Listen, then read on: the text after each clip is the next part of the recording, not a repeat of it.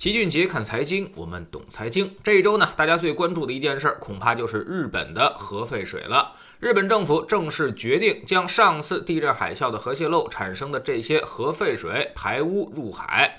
这一非常不负责任的举动引发了世界上的轩然大波，甚至连不少日本人也纷纷反对这一行为。目前已经有几万日本人组织起来表示抗议，而日本首相麻生太郎则大言不惭地说：“按照科学依据，应该早就这么做了。”还称那些水喝了也没什么事儿。对此，大家的反应是：如果能喝，那你就自己先喝着吧。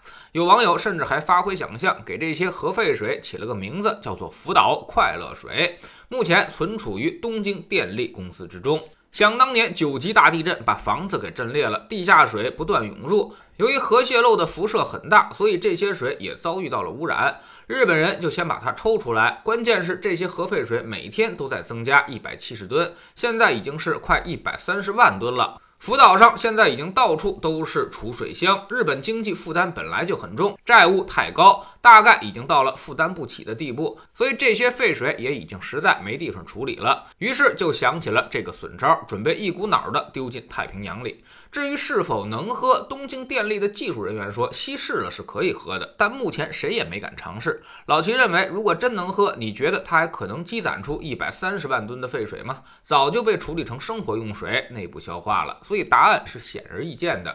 那么既然不能喝，就肯定会有严重的污染。这些东西排放进太平洋会发生什么情形呢？大家马上就联想起了当年的切尔诺贝利事故，因为严重的核污染，最后呢让那个地方是寸草不生。虽然没有大家传的那么神乎其神，产生了什么汽车那么大的老鼠，但是呢也确实让这个地方变成了无人区。这次教训是十分惨痛的。而如今会不会重蹈当年的故事呢？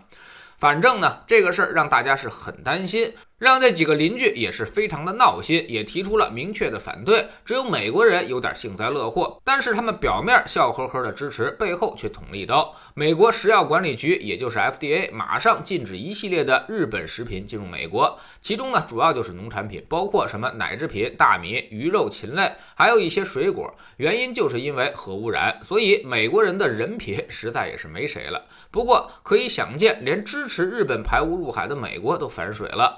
更不用说我们韩国和俄罗斯，甚至是欧洲了。以后结果肯定是全世界都不会再进口日本的农产品，并且对于日本的出口将严防死守，这会让日本的经济是雪上加霜。有人说日本的海鲜不让进口了，那国内的这些农产品公司，特别是上市公司，恐怕就有机会了吧？以后不敢吃日本海鲜了，还得吃国产的呀。但这个事儿恐怕也是未必的。排污入海这个事儿能扩散到哪儿，那谁也不知道，谁也说不好。那么问题来了，国产的海产品你还敢吃吗？估计可能有不少人都会选择等等看吧。当年福岛地震核泄漏，大家都担心海洋被污染，食用盐都被抢光了。这次没理由不担心海鲜出问题吧？即便是近海养殖，那么它也是跟太平洋连着的，所以老齐对于海鲜这种生意来说是比较担心的。一旦日本排污入海，估计海鲜生意、海鲜餐馆可能都会受到重大影响，普通人、养殖户、经销户都会遭遇损失。如果一直没有爆出恶性的消息，可能还好，心理影响过一段时间呢，可能就过去了。但是如果一旦爆出发现什么奇形怪状的鱼，或者在海洋某位置发现了某种元素严重超标，大家估计瞬间就会紧张。涨起来，海鲜这种东西呢，本身就是可有可无，所以一旦心生恐惧，会造成销量的急剧下降。最后呢，说说日本经济，从经济上来说，它确实失去了三十年。九十年代的时候，GDP 就已经是五万亿美元，人均 GDP 呢是四万美元，而二零一九年的数据它还是这么多，基本上三十年没变化。虽然日本诺贝尔奖拿了不少，科技水平也很强大，但是科技应用于产业的其实并不多。现在我们知道的日本公司还是那几大财团，新兴企业几乎一个都没有。当年他是一把好牌打得稀烂，有人说是广场协议让美国人给害了，但其实德国也签订了广场协议的，而且当时主动推动广场协议签字的还是日本人，而并非是美国人主导。日本人的小算盘是让日元升值，我就能开开心心的在全世界买买买了。而国内的制造业萎缩，我用超级宽松的货币政策进行对冲，结果呢事与愿违。宽松的货币政策让流出的货币全都进了股市和房地产，形成了巨大的资产泡沫。所以问题的根儿还出在日本人自己身上，而日本的国民也在这次泡沫之中失去了自己的财富。后面叠加了老龄化，让日本经济更是一蹶不振。无论再怎么刺激，国债都已经是负利率了，照样是经济起不来。大家有钱都存起来，啥也不投资，更不创业。年轻人不买房，也不买车，甚至不婚不育，完全进入了低欲望社会。那些奢侈品牌在日本根本就流行不起来，大家就是用无印良品和优衣库以及各种便利店。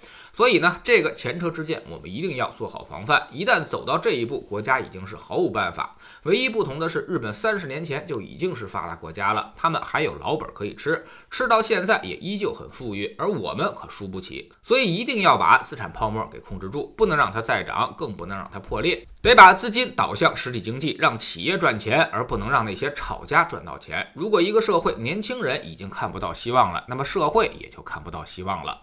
知识星球清洁的粉丝群里面，我们每个交易日都有投资的课程。昨天呢，我们盘点了一下市场一周的走势。目前市场成交量快速萎缩，已经十分接近了地量水平，游资已经接近崩溃。